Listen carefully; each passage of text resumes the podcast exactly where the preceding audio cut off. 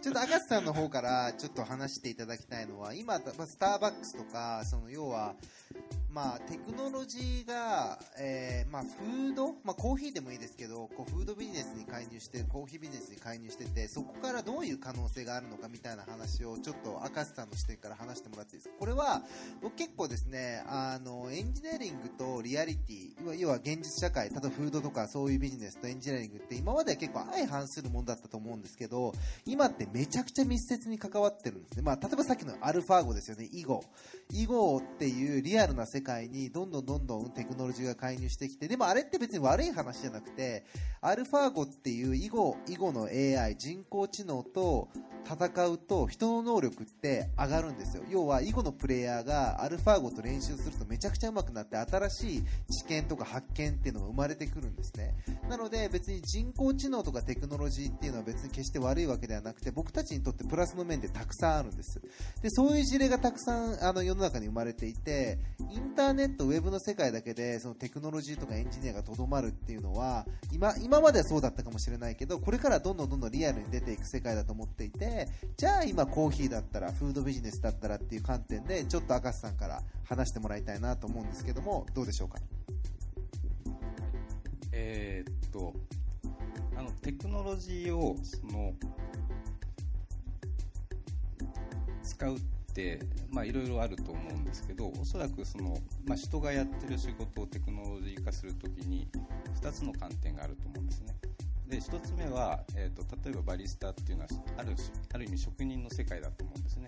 その職人の技術の推移を全てテクノロジーで、えー、実現するっていうのが1つ目。で2つ目は えっとまあ、人はいることを前提でその人の作業を効率化するためにテクノロジーを使う。で人を生かすためにテクノロジーを融合させる。で2種類あると思っていて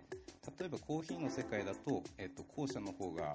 ぱりいいのかな、まあ、さっきのコミュニケーションの話であったりだとかっていうのもあるので、後者の方が効いてくるのかなとは思ってます。ただ、えっ、と、ちょっと僕もあの、まあ何も知らないで来るのも申し訳ないなと思って、えっと、先ほど15分ぐらいあのネット調べてたんですけども。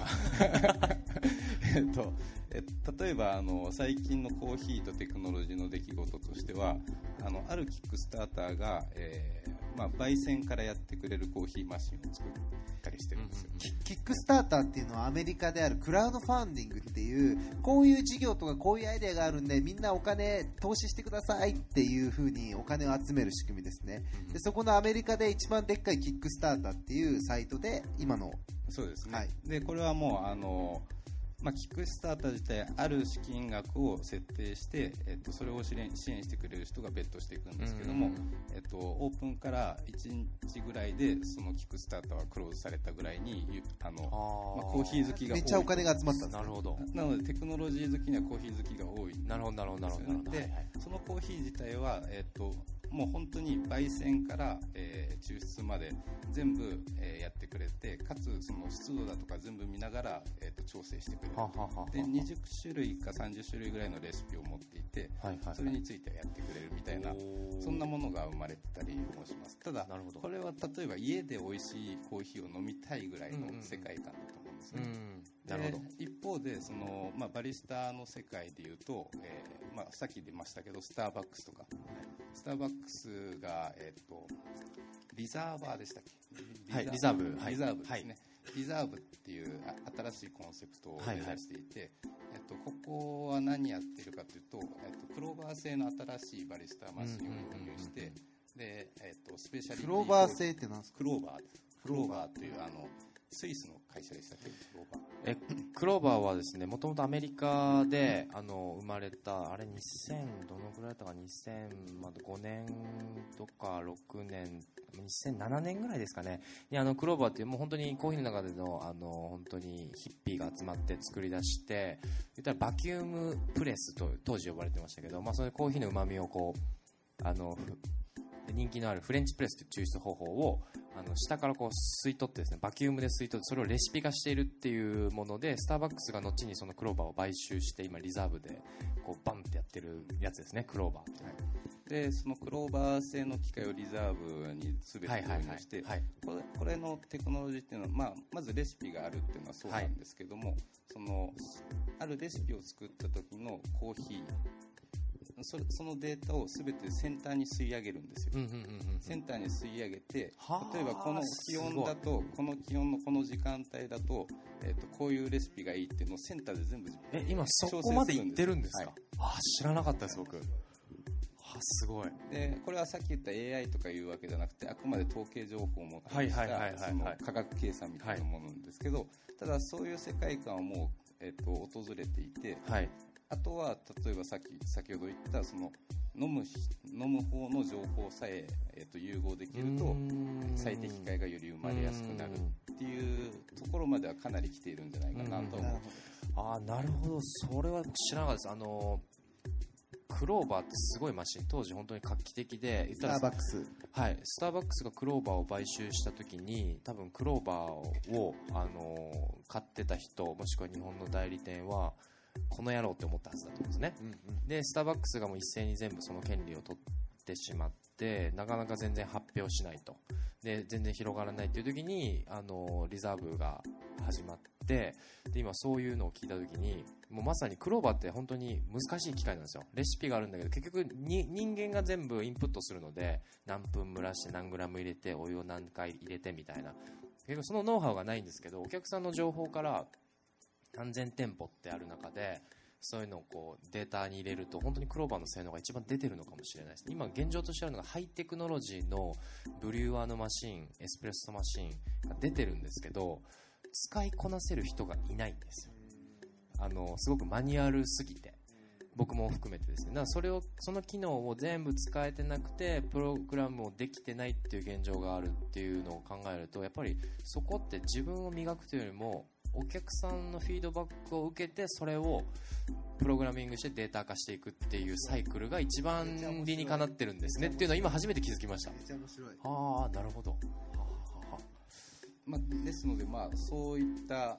ことをや手掛けているあの、企業っていうのはもう出てきてなるほど。はいそうですよね。ただちょっとスターバックスっていうのが若干寂しいはいはいはいはいはい。そういうのが、あのやっぱり日本から出てきてほしいなとは常日頃思ってるんですよね。なるほど。なるほど。面白い面白いですね。なので提供者の方でも最適解っていうのは必要だし受け手の方での最適解っていうのは必要で両方両方掛け算して初めて最高の、まあ、コーヒーっていうのが生まれるんじゃないかって話だと思うんですけど、ここでね今スターバックスっていう話が出たのでさっきちょっと話したんですよ。僕福岡ってあの日本っていうかまあ世界最強の、まあ、もしかしたらそれこそシアトルとかと比べても遜色のない遜色のない世界から見ても最強のコーヒーカルチャー発祥の地コーヒーカルチャーが根付いている場所なんじゃないかなっていうふうに個人的には思ってますと。だってこんなすごいバリスタとかいろんな焙煎やられる職人の方とかいっぱいいていいカフェもたくさんあると。でもじゃあなんでなんで日本から福岡からスターバックスが出ないのか、まあスターバックスがいい悪いは置いといてですよ。もしかしたら本当に世界に広がるコーヒーカルチャーって福岡が生まれるんじゃないの？っていう話をちょっとですね岩瀬さんと明石さんとしていきたいなと思うんですけども、えー、と改めてちょっと岩瀬さんに質問なんですが、はいはい。えー世界にですね福岡のコーヒー、日本初また福岡初、世界に広がるコーヒーカルチャーコーヒーシーンを作るためには今福岡に必要なものって何ですか？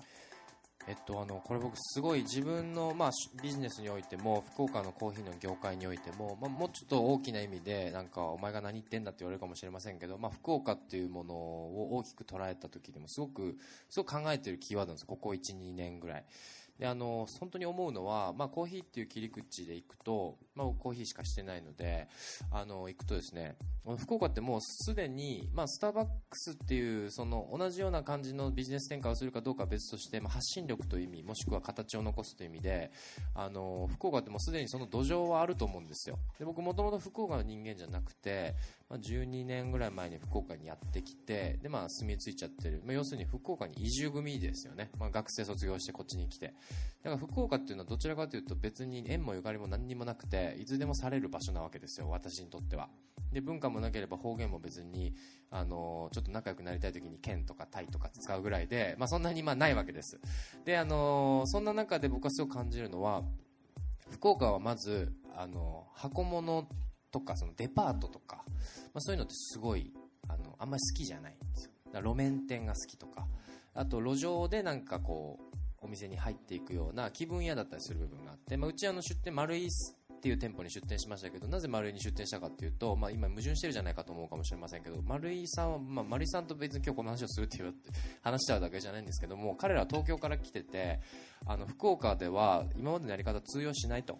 で福岡はやっぱりあの箱物失敗してるから福岡の文化を取り入れながら福岡のお客さんに根ざすやり方をしないとダメだっていうやり方で、まあ、運営をしてるわけですね、まあ、それを、まあ、僕は共感したっていうことがあるんですが、まあ、じゃあその福岡の文化に根ざすって何なんだって言ったらまず僕は保守的な街だと思います非常に。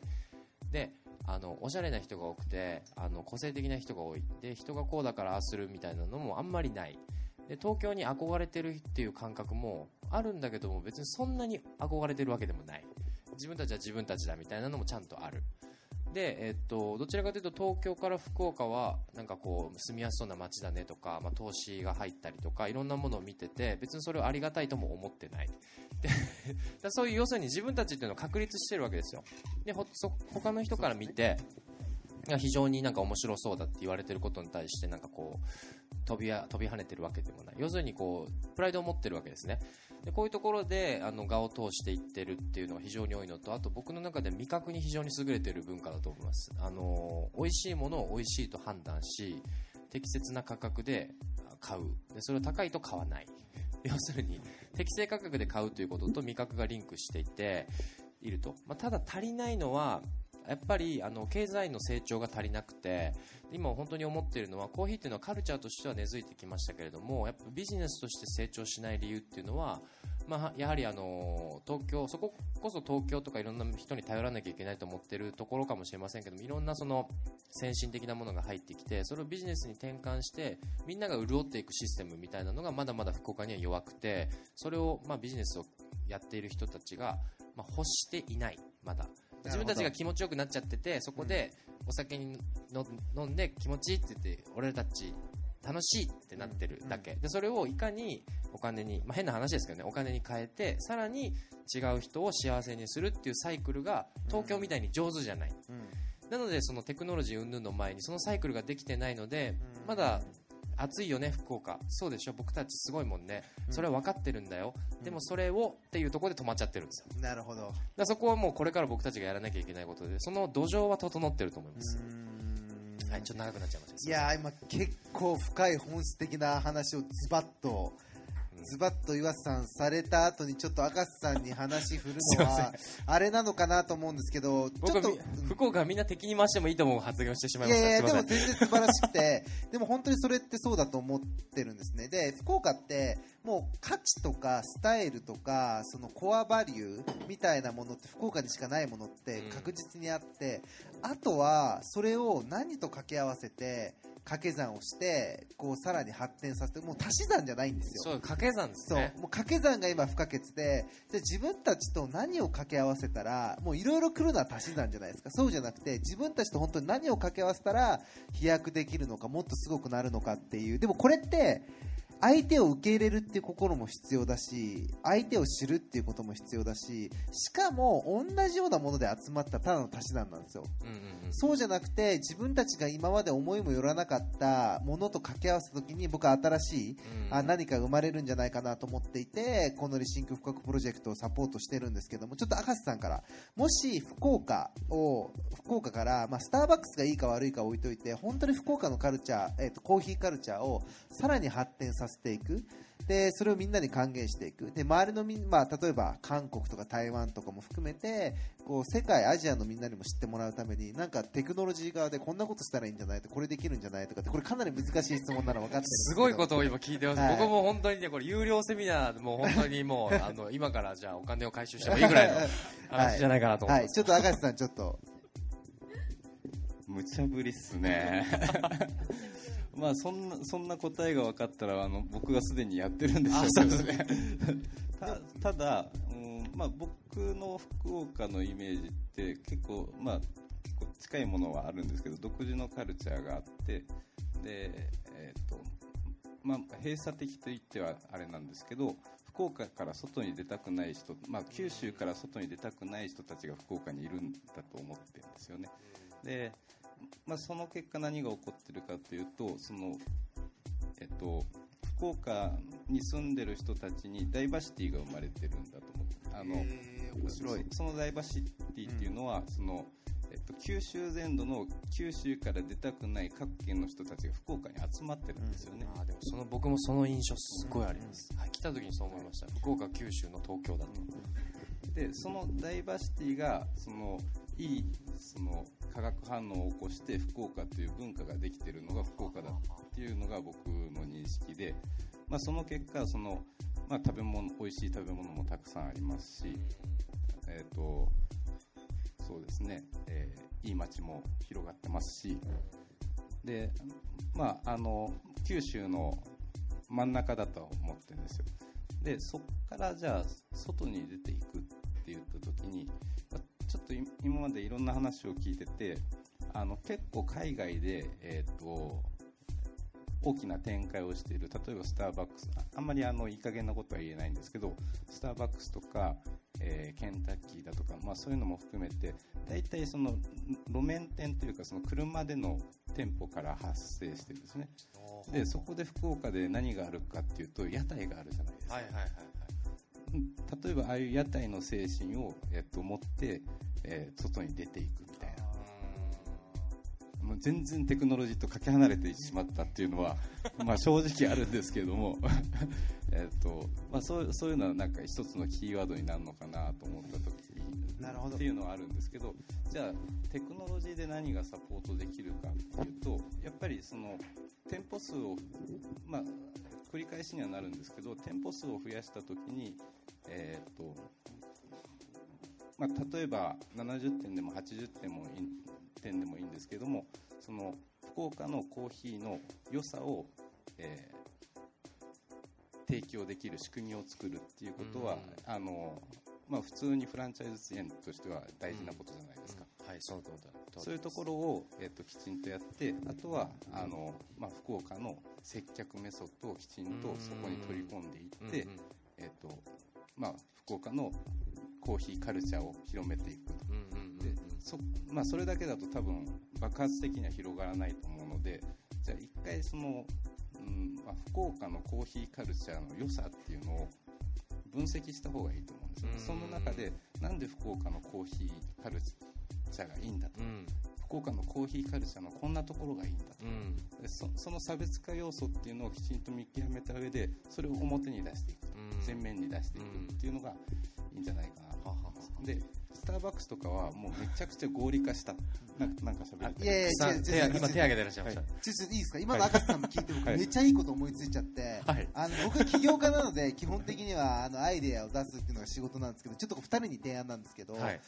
えっと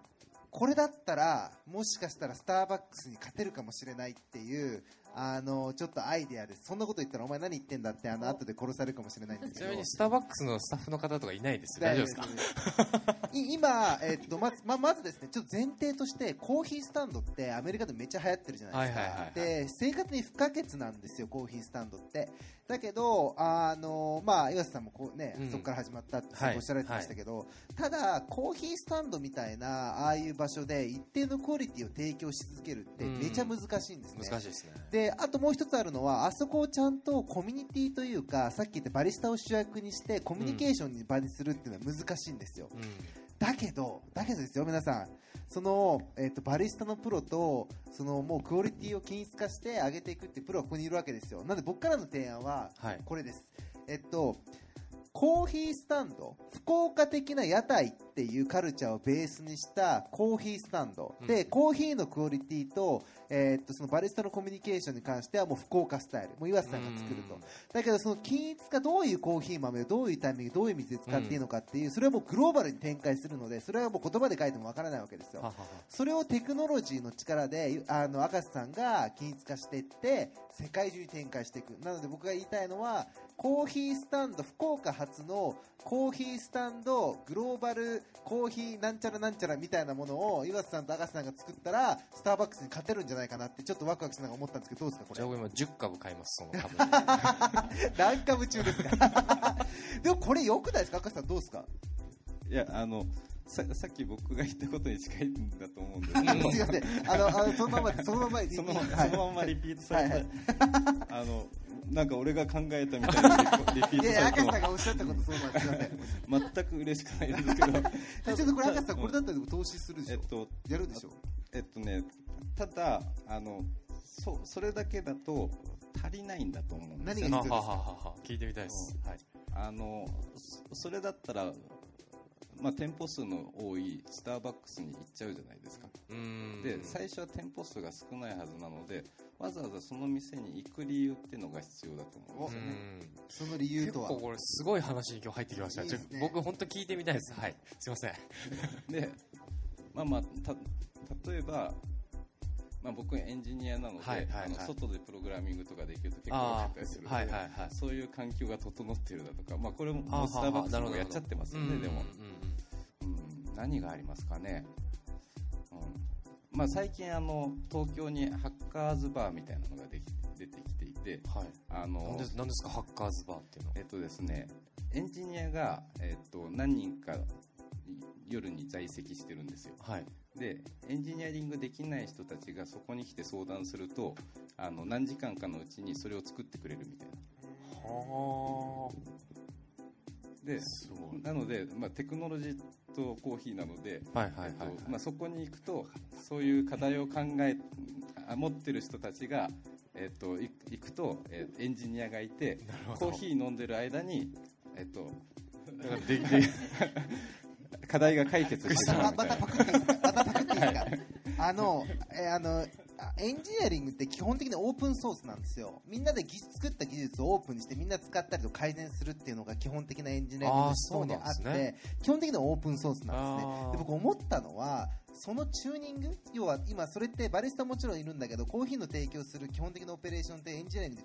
じゃないですか今の話だと。それをその地域にいる周りにいるエンジニアがチューニングしていくっていうのはどうですか？だから全ての店舗のその例えば温度とか湿度とか味みたいなものを管理するシステムっていうのはオープンソースになっててで今みたいなハッカーズバーみたいなアイデアでエンジニアがこうやってきてなんか今話してたことを結構広げていただいてありがとうございます。や今回はパクチャ広げてる面白くないですか？どうですか？これ。ちょっと発展させた。それはあの僕の言ったこととクローバーのやってることのパクリです、はい、あのね大体起業家で真似をしろって言われるんですよ。まあでも真似をしろは大事ですよね。はいはいよかったらちょっとはい。あの名誉挽回、はい。はい。とかね。だからそういうことで僕いろいろできると思うんですよ。福岡発の。じゃあ僕もコーヒーのことはこう頑張るようにねいろんな人たちと話をしてきましたけど本当に今回今、まあ、棚棚からボタン持ちといいますかあなるほどと。業界が違うとこんなにも自由にあのまあまあすごい人ですけども、まあ、皆さんもそうどちらかというとコーヒー寄りの方が多いのかも分かりませんけれども。僕らは場所とスペースと、あのーを持っていて、まあ、そこを利用する方がいてそこが共存するビジネスというのはかなり面白いかもしれないですね、まあ確かにそうですね。いやなんか僕マジであれなんですよね。マジであれなんですよねとかってちょっと舌巻きながら言っちゃいましたけど あの本当に赤瀬さんみたいな方に結構本当に福岡のあのコーヒー業界でコミットしてほしくて今日この場をセッティングしていて、あの福岡っていうそのカルチャーっていうのは多分明太子がいい例ですごくその、加工するとか発展させるとか広げるっていうのがめちゃくちゃうまくて、はいですね。でコーヒーみたいなものってそれにぴったりはまっってるんですよ。別になんか、コーヒー豆ってなんかブラジルだしアフリカだし別に全然関係ないじゃないですか。だけどその素材いい素材を持ってきて最適に作ってそれをカルチャーって根付かせるっていうことすごい長けてて、うん。今だったら昔は明太子、うん。今はコーヒーだと僕は思っていて、うん。本当にこれ本気でやると世界に羽ばたけるものだと思ってるんですね、うん。ただそれをコーヒー業界の中だけでやるのはもったいなくてもっといろんな人たちが関わることによって発展すると思ってるんです、なので今回本当にあのこの出会いから何か生まれてほしいし、まあ、赤瀬さんにはですね、あのーもつ鍋とえーいろんなものですね、あのーこう福岡に通っていただきながらコーヒーがあの業界の発展にこうあの尽力いただければなというふうに思ってるんですけども今もう実は8時40分でしてははもう結構時間が迫っているのでちょっと岩瀬さんそう早いんですよ。ちょっとこの後あのあの懇親会でちょっと一個浮かんだこと。はい、はい、アイデアアイデアいいですいいですいいです。あのこの後質問受けます、ね、あはい、バリスタのレシピって結構その伝授できるものなんですか、えーっとあのーこれば、まあ、簡単に言えばあの伝授はできるんですけど100%は無理だと思ってます、ただあ例えばそのえー、と教えてはい。6割とか、まあ、日々日々努力が必要なんですけども、うんうんはいはい。それを上げていくってことはできるんですか？えーっとは全然できます。あの一番やらなきゃいけないことはあの例えば、まあ、引く前の,、うん。あの焙煎された豆、はい。これのコンディションそれのもともと持ってる味っていうのをバリスタが理解して、はい。まあ、それをカップに、まあ、エスプレッソだったらエスプレッソにするまでの作業がバリスタじゃないですか、でその中で技術的ないろんな出来事とか、まあ、マシンによる違いとかいろんなことあるんですけどまずその味を取れるようにならなきゃならないということとその味を共存してそれをあの言葉にする、はい。でまあ、あの今、最近ではなんかいろんなレベルで数値にはなってきてますけど例えばあの濃度がどのくらいだとか何秒ぐらいで落ちたとかっていうのがあるんですけど、まあ、そういうのを全部分かった上であのコーヒーを飲んであどこがいけなかったんだとか、どこがこういう状態だじゃあここをこうしようっていう感じでどっちかというと逆説的に物事を考える感じなのでそれでスキルアップをしていく感じにはなります。はい。あのなんなんでこうこういったことを聞いたかというと、あの福岡というと、まあ、ネットインターネットで福岡だというと EC なんですよね。うーん EC が結構流行っているんですははははで、まあ、EC なぜ EC が流行っているかというと結構通販の大きな会社がありますね、福岡にそあ福岡というか九州地方に存在していてで福岡 EC が強いと言われる。ちなみにその理由っていうのはあの家賃とかそういう問題とか物流の問題とか結構前から通販大国って九州言われてるんですよ。なるほどなるほど。それが今 EC に置き換わってるってなるほどなるほどなるほで、まあそそまあ、そのカルチャーも利用した上で例えば、えー、とバリスタのディアゴスティーニみたいな。どななんかその岩瀬レシピが、えー、と毎週届くみたいな。それで面白い。1, 年間取り続けると、はい。あの岩瀬さんの技術が習得できるみたいな。そそんなのを開発してちょっとなんかもうこの辺もうすぐ買いますみたいな人いるんじゃないですかなんかじゃあそれあのでそういう感覚が楽しいですね、はい。それでその一般人にはなかなか難しいであろうところを、えっと、そこで発売する、えっと、バリスタマシンに、はははえっはと、テクノロジーを入れてなるほど。渡す。で万人が言わせレシピを自宅で作れるようになる。なそれは相当具体的な話になる、ね、いやあのですねあのなるほど。僕はもうこの2人に提案したいのは 今日の懇親会が終わった後に会社作ってくださいっていうちょっと話とあとはあのスタートアップ業界盛り上がってるのでお金出してくださいちょっと具体的な話を詰めていきたいなと。それでいいですか？大丈夫ですか？いや面白いですね。なんかいろんな切り口を。僕にはない発想がたくさんじゃあですね、もう実は42分になっちゃったので、あの、この展開でですね、質問しづれよみたいなのあると思うんですけど、いや、実際にワールドバリスタチャンピオンシップどうだったのとか、あとエンジニアの方で、いやいや、じゃあもっとリアルに入り込むと僕ら何できるのとか、どういう観点でこれからプロプログラミング身につけなきゃいけないのとか、何でもいいので、ちょっとここで質疑応答を展開していきたいなと思うんですけど、どうしたら岩瀬さんみたいになれるんですか？みたいなことでもいいですし、えーっとですね、ご質問タイムに入りたいと思うんですけども、どなたか、いこうこれ聞いてみたいみたいないらっしゃいますか？あ、いた。じゃあ、山内さん。はい。お、さすが。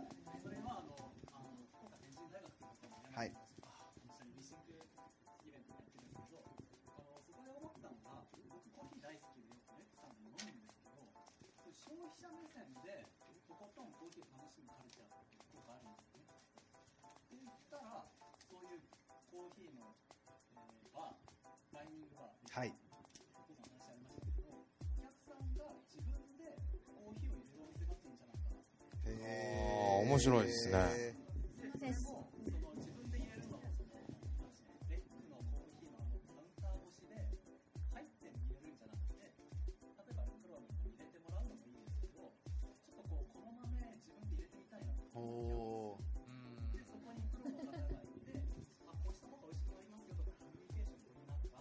ははは目線じゃなくてあくまでもその受け手側体験者としての経験としてやったら何回も行きたいですしそれを持ち帰って家でも入れられるしまた店に行きたいそうサイクルできて面白いかなってあー面白いですね。あれもう入れましょう俺らの会社に。俺らの会社になってますけど。もうだってそこがさの実は東京にできてまして、あそうなんだ、はい、マイドリップスタンドっていうところができてます。へ自分で行って、えっと、日本、すいません、山地さん、せっかくの。あの東京に全国からあの選選ばれたコーヒー豆があってそれを選んで自分で抽出法を選んで入れるっていう多分マイドリップで調べたら出てくるんじゃないですか、へー。まだできたばっかりで東京に。今だったら間に合いますねまだ。どうですかそれ？今だったらパクリってバレないですかね。なるほど。やりますか？いやもうあの我々の会社になるほど。ぜひ。入っていただいて入っていただい C て CTO でではなく。顧問顧問顧問カスタマーのサービスマンの方で、はいもう仲間が着実に増えていってる、今日昨今でございますが、じゃあ質問2つ目、ちょっとどなたか、これ聞いてみたい。もっといいですよ。どういうふうに普段バリスタとして心がけてるんですかとか、どういう練習してるんですかとか、そういうあの質問から、エンジニアとしてどうなのみたいな質問から、ちょっと、どなたかいらっしゃいますか？あら。お、じゃあ。あすみません、ありがとうございます。あの、すとても貴重なお話を楽しんでます。あの、テクノロジーが、あの、コーヒー、私、あの、コーヒー関係者でコーヒー屋もやってます。で、えっ、と、ずっと聞きたかったんですけれども、テクノロジーって本当にどんどんどんどん進んでいって、我々が初め、あの、岩瀬さんと初めて会った、その10年近く前から比べても、今、そのコーヒーのき抽出周りとか焙煎周りの環境で全然変わっていて、はいで昔はなんかこうあのバリスタって言ったらこう修行というか、うん。あの粉の詰め方からお寿司屋さんで修行してる感じですよね。はい。グあのグラム数をこう分かるようになれみたいななんかそういうところから始めてたんですけどでもどんどんそのグラム数も測らなくても機械がやってくれるってなったりとか、はいはいはい。で私あの実は何年か前にあの他のチャンピオンのセミナーを受けた時に聞いたんですねどんどんじあの技術が進んでいって、バリスタの仕事なくなっちゃうんじゃないかっていう、あのあとはその時残ってたのはあのちょっとあのメカニテクニカルな話ですけど、はいはいはい。ドーシングとはい。タンピングはい。はだけが残ってたんですよなるほどなるほどなるほど。でそれもいずれその低圧タンパみたいなのができたらなくなるんじゃないですかってなってその時あの聞きたかったのははいそこにだった時にバリスタの仕事って何で何ですかってなったんですよ、うん。要はあのそのレシピを作って、うん。完璧にその機械が機械というかその道具が、うん。あの技術をこう補ってくれた時に、うん。じゃあこう何が残るんだっていうところ、でそうすると多分岩瀬さんがつ作ったレシピをスタッフの方が多分かなりその80%、90%でうん。こう作れるようになるんですよね。うん。でその時に、あのー一つはですね多分先ほどおっしゃったように80点のものってできると思うんです。感覚的に私もその機械で80点のところまで行くと思うんですけど、でも90点100点って多分難しいなと思うんですね、うん。それはななんでか分かんないけどそう思うんですね。やってて。はい。でそうするとずっとそのスタッフはですね80点のものを作ってて90点のものを作れなくて要はその技術がその100点のものを作る技術をものをスポイルしてしまう世の中に80点のものしのものしか出なくなっちゃうんじゃないかっていううん。のと、それとあとはそれをずっとやってるスタッフのモチベーションの維持っていうのをどうやってやっていけばいいのかってそれって多分ですねそのバリスタって何なんだっていう本質的なところをこううんうん。あのーやってないと、はい本当にただボタンを押すだけの人になってしまう。なんかはいそれを感じたのは、あの某大手のところが、えー結構そのセミオートのところからフルオートに変えましたよね、その時に、あの私はその店舗数増やすためにしょうがないかとは思うんですけど、うん。なんとなくスタッフの質が落ちたというか、うん。なんか意識が落ちたなっていうのを感じたんですね。うん。めっちゃいい質問なのでそこをこうやっぱりそのテクノロジーが行き過ぎると弊害も出てくるんじゃないかな、うん。でそれをどうどうしていったらいいと思いますいやまさに本当にあのおっしゃる後藤さんのおっしゃる通りであのちなみに後藤さんはあのロースターのあの世界チャンピオンだから後藤さんですね、はい。この前飲みに行きました、はい。めっちゃ美味しかったです。日野さんの高校時代の同級生。はい。そうですそうです。あの本当に、まあ、店舗数が増えあのうちの店も、まあ、あの移動販売からあの3店舗になっただけでも従業員が増えただけでも同じ弊害がもうすでにできていてフルオートマチックになる前にあのもうすでにそういう弊害が起きていてでアベレージを求めようとしてしまうっていうまず精神的な弊害がある前にあの技術の習得があの遅くなるということがあります、まあ、例えばグラインダーというのはコーヒーを引く機械でエスプレッソのコーナーを、まあ、大体 20g 使いますという時にあの本当に 20.5g と 20.2g は違うんですよ。で味が全く違うと。で機械でそれを調節することは比較的簡単な作業でああるかと思うんですけどもなかなかそういう機会がなかったで今まで全部手でこうガチャガチャガチャってやって指指の感覚でこうやっていたでそれがタイマー設定ができてでそのブレが毎回毎回 0.2g 以内に収まる機会が結構比較的最近多く出始めてきてそれがあることによってあのグラムに対するその感覚が非常になくなりましたねまず。そうするとあのスタッフまあ、スタッフという言い方おかしいですけど、まあ、あのバリスタは結構甘えてしまう。要するに技術がそこだけを習わなくなる。そうすると引き目の調整をすることがなくなる。味を見ることがなくなるで結果的にお客さんに今日の状態を話せなくなる。でそうすることによって最高のカップが時にはフルオートメーションであれば80点マックスで出てたものがあのプロフェッショナルで全部手で作業でやってたとしても60点になってることも往々にしてあると。でもちろん90点のこともある、まあ、その90点を常にやってくれよって言ってるのが、まあ、うちのお店だとした時にその60点の落差っていうのはお客さんからのクレームにつながると。なるほど。でそのところってテクノロジーでカバーできないかってなるとまた逆戻りしていってじゃあここだけはフルオートメーションにしなきゃいけないっていうこのサイクルがあって、まあ、そこが常にコーヒーの業界だとだけじゃないかもしれませんけどバリスタの中で結構ジレンマもしくはこうスパイラルみたいになってしまっている。そのモチベーションの付け方っていうのは結果的にお客さんに耳を傾けようとか自分たちでしっかり味を取ってお客さんにとお話をしていこうとかそういうなんかこう精神論でもちょっとあるわけです一番大事なところなので。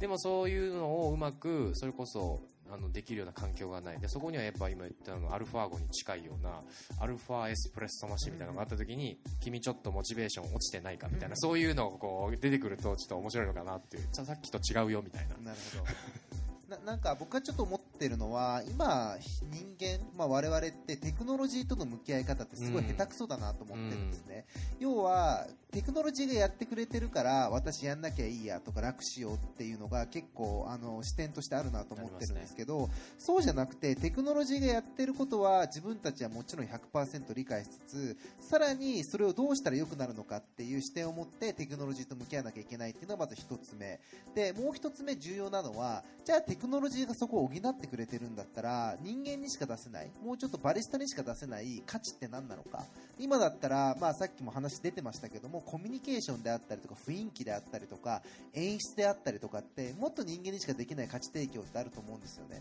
なのでテクノロジーが介入してきた時にそこに対して人間がどういうスタンスで向き合うのかっていうだけで結構大きくその意味とか捉え方って変わるんじゃないかなっていうふうな僕の見解です。じゃあそこで明石さんどうですか？テクノロジー界の巨匠。あのなんていうんですかね。ベンチャー系の考え方としてそのマーケットの破壊だとか破壊的なイノベーションを起こそうってあるんですけどただテクノロジーの使い方ってそそれ以外にもやっぱりあるんだと思っていて逆の発想で人間をいかに生かすかっていうためにテクノロジーを使う。例えばあの、うん、先ほどの話ですともう技術は全部スタッフには覚えていただくという前提で、はい。その教育のためのシステムをテクノロジーで作るであるとか、うんまあ、さっきのディアゴスティーニもそうですけども、うんあのもう岩瀬さんじゃなきゃ無理な部分そこだけをテクノロジーで補っていくとかそういう使い方のテクノロジーっていうのもあるとは思うんですよね。テクノロジーの選択ができるっていうのはなんかすごくそうですそうですね。面白いですね、はあはあなのでもう、えっと、イノベーションイコール破壊じゃなくて、はいはいはい。イノベーションイコール、えっと、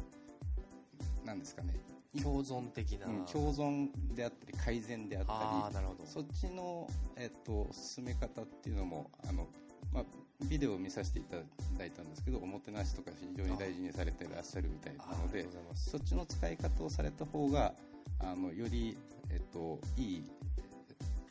なんていうんですかね化学反応を生み出すんじゃないかなと思って聞いてましうた。んなるほど、あ確かにそうですね。なんかどちらかというとこうテあのテクノロジーにあのこう我々が侵食されてしまうみたいなそういう考えを僕ら僕みたいなあのすごいアナログな人間は持つんですけど本当にしっかりと適材適所で使っていくと本当に助けになるっていうか、まあ、ほほとんどのテクノロジーってそういうものだと思うんですけれども、そういうのをもっとコーヒーの中コーヒーっていうのは比較的そういうの体感、まあ、焙煎の機械エスプレッソマシンコーヒーグラインダー以外であまりまあ、電子スケールとかですね我々がいつもポケットで持っているようなものだとするならばそういうもの以外で、まあ、あるかというとまだまだなくそこがまあ比較的ずっと変わってないので、まあ、そういうところで新しいこうイノベーションっていうのはそういうところにもしかしたら存在していてそこが大きな価値観の変わったり福岡っぽくなったり新しいビジネスになったりするんだなというのをすごく感じました。本当ですね。よかった。ちょっと私一ついいですか、はい。あの後藤さん後藤さんです。あのこちらから質問が出た。そのテクノロジーが進んでいて人間ができる部分っていうのがどのぐらいな何何ができるんだっていう懸念とあとそのセミオートの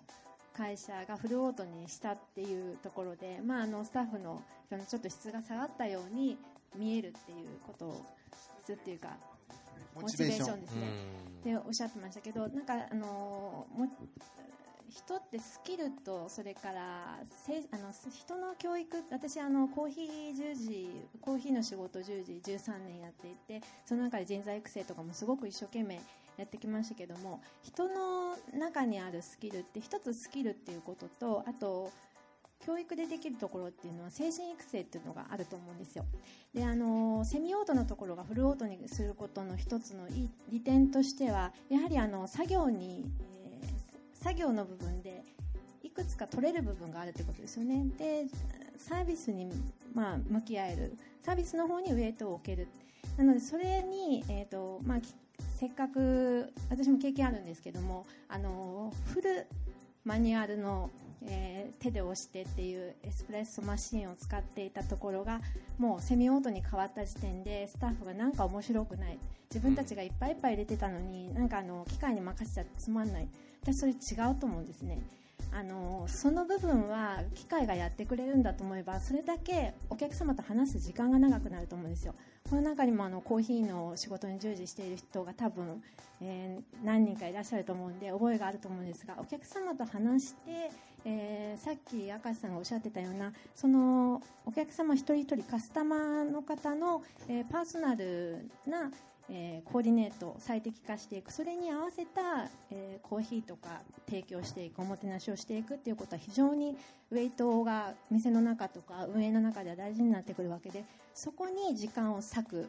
そのために、えー、明石さんおっしゃってたように、えー人を再現するわけではなくて人を生かすっていうところにテクノロジー使う。なので活用することで、まあ、お客様との、えーサービスの時間が長くなる。そしてそれが味の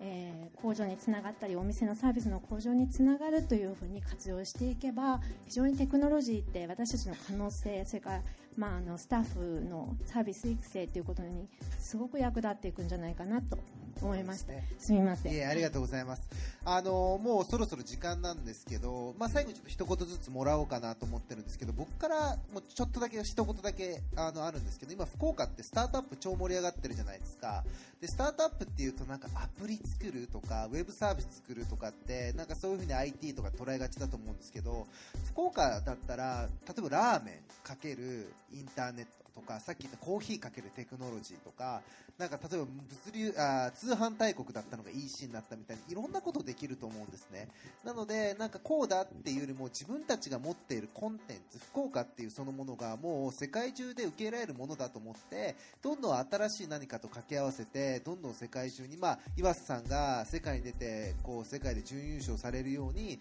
どんどんどんどんチャレンジしてもらいたいなと。なんかそれこそが僕本当のスタートアップなんじゃないかなと思っているのでなんかどんどんどんどん発信していただきたいなというふうに思っております。はい。なのでちょっともう今日最後なのでえっと簡単に一言ずつじゃあそしたらえっとゆあ明石さんちょっとお願いします。明石さんさっき今小賀さんもらったので明石さん一言いただいて岩瀬さん一言もいただいてえっと本日の会を締めくくりたいと思います。じゃあ明石さんどうぞ、はい。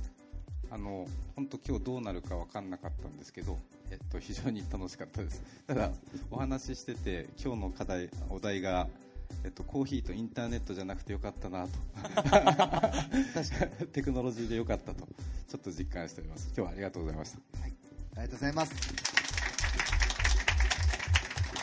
あの僕もあの前々からそのテクノロジーとか技術的な部分をあのどうやったらあのコーヒーのところに取り入れられるのかっていうのを課題にしたんですけどなんかちょっと勘違いしていてあの自分たちの持ってる今素晴らしいものが福岡も文化も含めてかなりそのヒューマニズムなところとか大事にしなきゃいけない味を取るとか接客とかっていうのがあるので、まあ、そういうところも最大限に大事にしながら苦手な部分やより細かくいく日本人が求める部分をテクノロジーに頼ったりお客さんが求める部分をテクノロジーに頼っていく部分で、まあ、新しい、